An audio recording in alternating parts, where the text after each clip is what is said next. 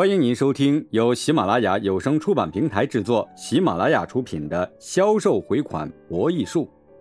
作者福建泉，播讲康康。古人云：“知己知彼，百战不殆。”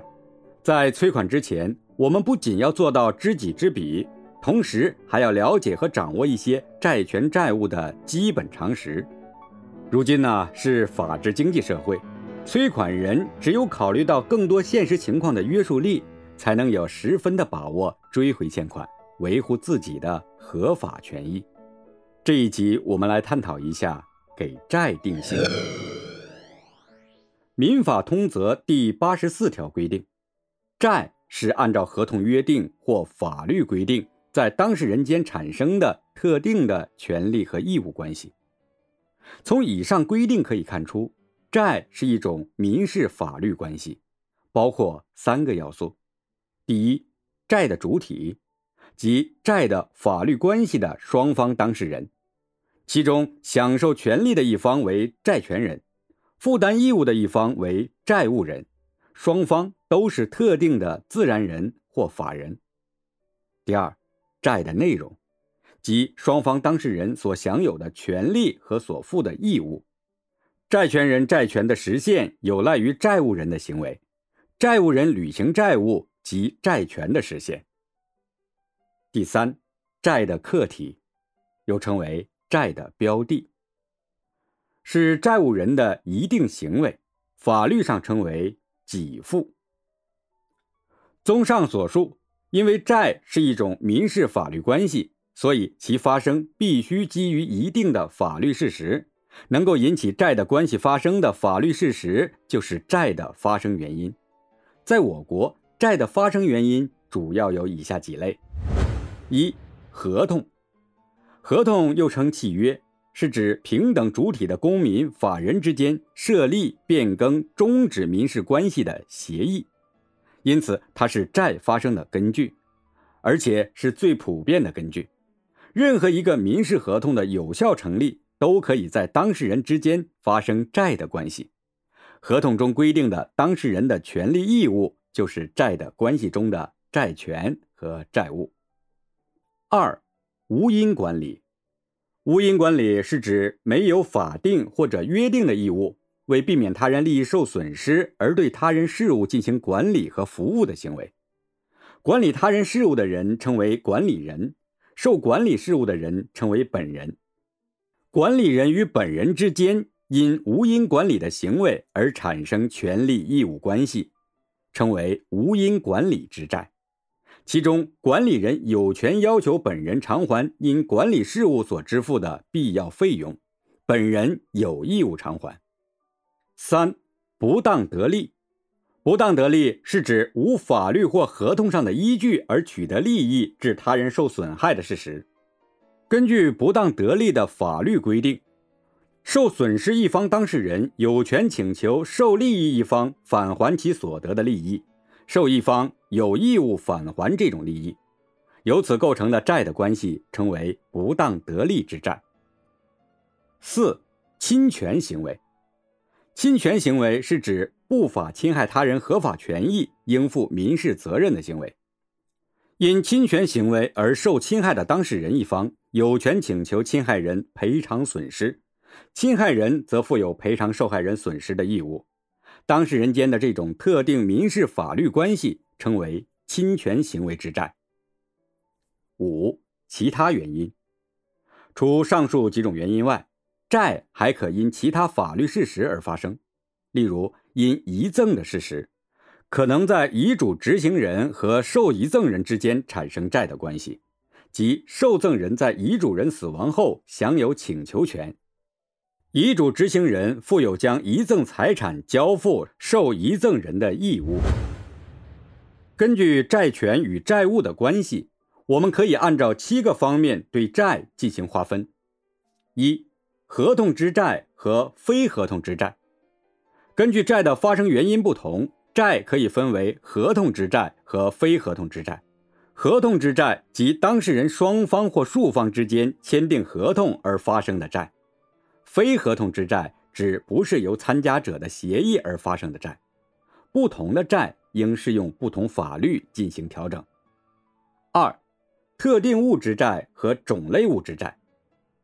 根据债的标的物属性的不同，债可以分为特定之债和种类物之债。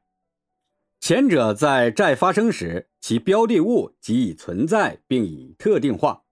后者在债发生时，其标的物尚未特定化，甚至尚不存在。但当事人双方需就债的标的物的种类、数量、质量、规格或型号等达成协议。债的这种分类的法律意义在于，特定物之债的履行，除非债务履行前标的物已灭失，债务人不得以其他标的物代为履行；种类物之债不存在这个问题，在法律规定或当事人约定的情况下。特定物之债的标的物所有权可自债成立之时发生转移，标的物意外风险也随之转移。种类物之债的标的物所有权只能自交付之日起转移，其意外风险也自交付之日起转移。三、单一债务和多数人之债，根据债的主体双方人数是单一的还是多数的。债可以分为单一之债和多数人之债，前者指债的双方主体都仅为一人的债，后者指债的双方主体均为两人以上或者其中一方主体为两人以上的债。前者当事人之间的权利义务比较简单明了，后者当事人之间的关系比较复杂。四，按份之债和连带之债。按份之债指债的一方主体为多数人，各自按照一定的份额享有权利或承担义务的债。按份债权的各个债权人只能就自己享有的份额请求债务人履行和接受履行，无权请求和接受债务人的全部给付。按份债务的各债务人只对自己分担的债务份额负责清偿，债权人无权请求各债务人清偿全部债务。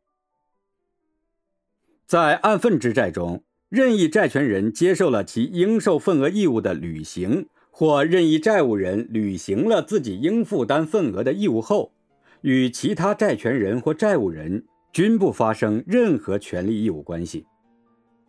连带之债指债的主体一方为多数人，多数人一方当事人之间有连带关系的债，债权人一方为多数人且有连带关系的为连带债权。